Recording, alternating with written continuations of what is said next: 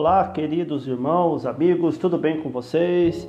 Sejam bem-vindos. Esse aqui é um é uma mensagem que nós pregamos no domingo em forma de podcast.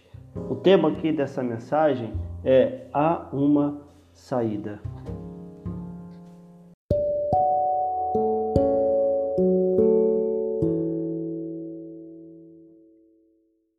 Muito bem.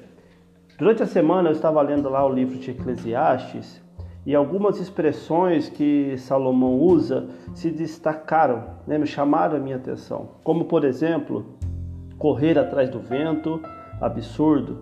Ah, essa mesma palavra, em algumas outras traduções, está escrito vaidade, ilusão e também a palavra injustiça.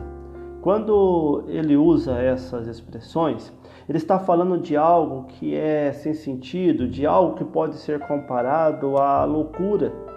Por exemplo, trabalhar, trabalhar e não aproveitar do que conquistou, juntar e outro usufruir do seu trabalho, pessoas boas sendo castigadas e os maus sendo recompensados.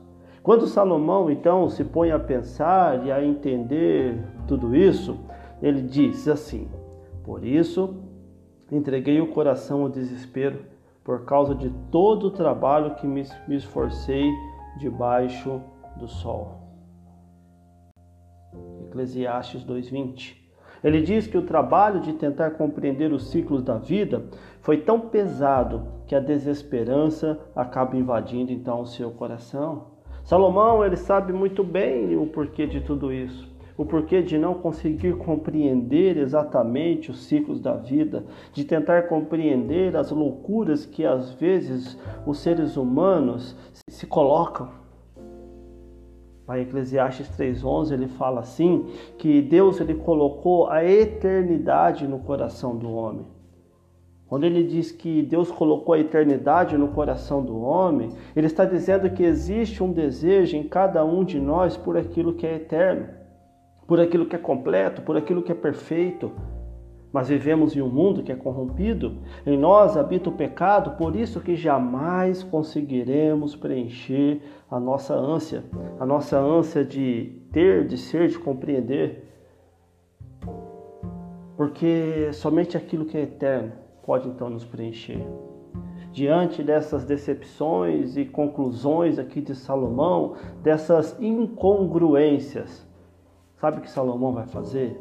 Ele vai apontar o caminho para Deus. Lá em Eclesiastes 12, 13 e 14, como que fazendo então a suma, a conclusão de tudo aquilo que ele diz, ele fala assim: de tudo que foi dito. A conclusão é esta: tema a Deus e obedeça aos seus mandamentos, porque foi para isso que fomos criados.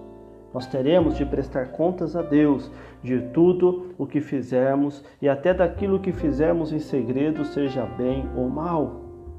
Eu quero, da mesma forma, dizer para você que, diante dos enfados da vida, das injustiças, das incompreensões que você de repente vive, que você tenta entender, e a exemplo de Salomão, percebe que a desesperança tem ocupado o seu coração, existe uma saída.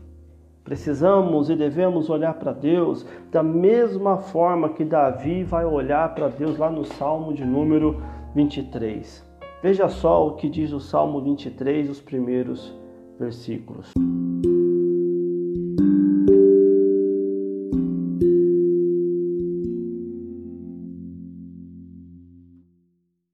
O Senhor é meu pastor, nada me faltará. Ele me faz deitar em pastos verdejantes Guia-me para as águas tranquilas, renova minha alma, guia-me pelas veredas da justiça por amor do seu nome.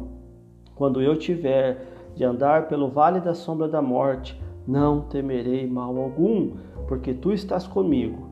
Tua vara e teu cajado me tranquilizam. Queridos, veja então que Davi, ele olha para Deus como esse Deus de perto, como esse Deus que está aqui, como esse Deus que ouve. Na teologia, ah, duas palavras são usadas para se definir e conhecer a Deus. E elas são imanência e transcendência.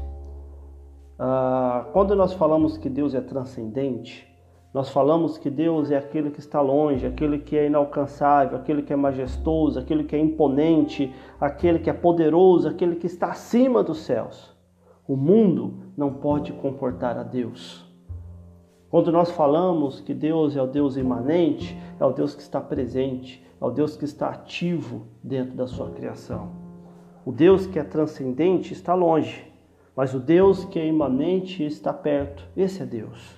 Ao mesmo tempo ele é transcende e ao mesmo tempo ele é imanente. Onde que nós vemos isso? Por exemplo, lá em Êxodo 3, 7 8, diz assim: Então o Senhor disse: Tenho visto a opressão sobre o meu povo que está no Egito. Tenho ouvido o seu clamor por causa dos seus opressores. Conheço os seus sofrimentos.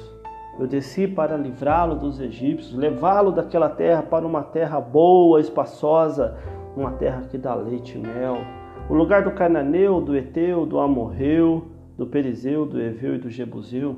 Vejam que esse texto diz assim, que Deus ele ouve o clamor do seu povo Israel, conhece os seus sofrimentos, por isso ele desce para livrá-lo. Isaías 57,15 diz assim: Pois assim diz o alto e sublime, que vive para sempre, cujo nome é santo.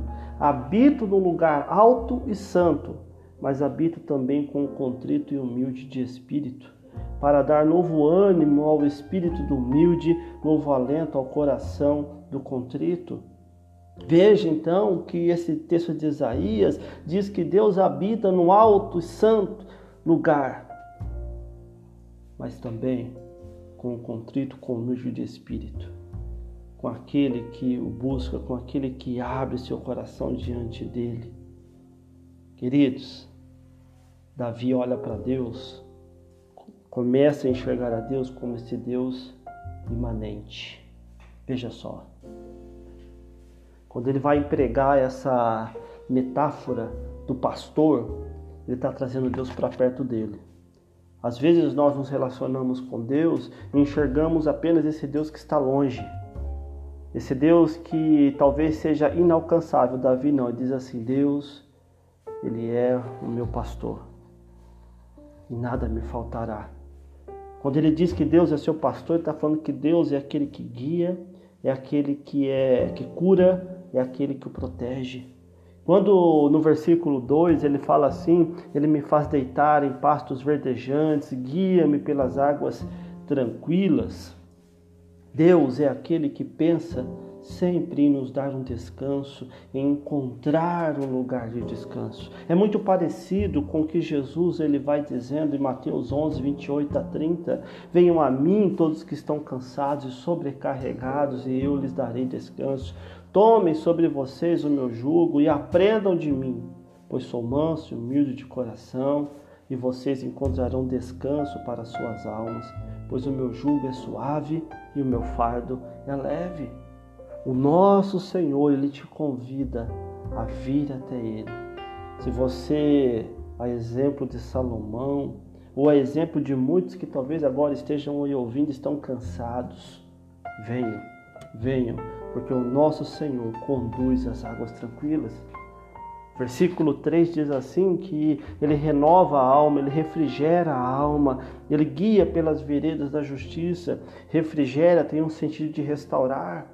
A palavra indica uma renovação, sim, espiritual, seja no sentido de retorno aos caminhos ou de alguém que está cansado e recebe forças para continuar. Quando ele usa essa expressão, a minha alma, aqui é pode significar também a minha vida, o meu eu no sentido tanto físico quanto psicológico, o nosso Deus é aquele que nos renova. Há uma saída. Veredas da justiça, quando ele fala no versículo de número 3 ainda, pelas veredas da justiça, aqui tem o um sentido de caminho certo. O nosso Deus é aquele que nos conduz ao caminho certo. Quantos talvez aí se sentindo perdidos? Mas o nosso Senhor conduz para o caminho certo. Queridos, Ainda que eu ande pelo vale da sombra da morte, ainda que eu ande por um caminho escuro, mais escuro, escuro como a morte, o Senhor é aquele que pode me conduzir é aquele que me guarda. Não existe nenhum lugar onde o Senhor não possa estar andando ao meu lado. Se você tem achado que está tudo perdido, se você tem caminhado, assim como Davi diz no Salmo 23, pelo vale mais escuro, pelo vale da sombra da morte, saiba que o Senhor é aquele que desce que caminha contigo, que ouve o seu clamor e vem. Que você clame por Ele, que você peça a Ele para vir. Que Deus abençoe a sua vida. Em nome de Jesus. Amém.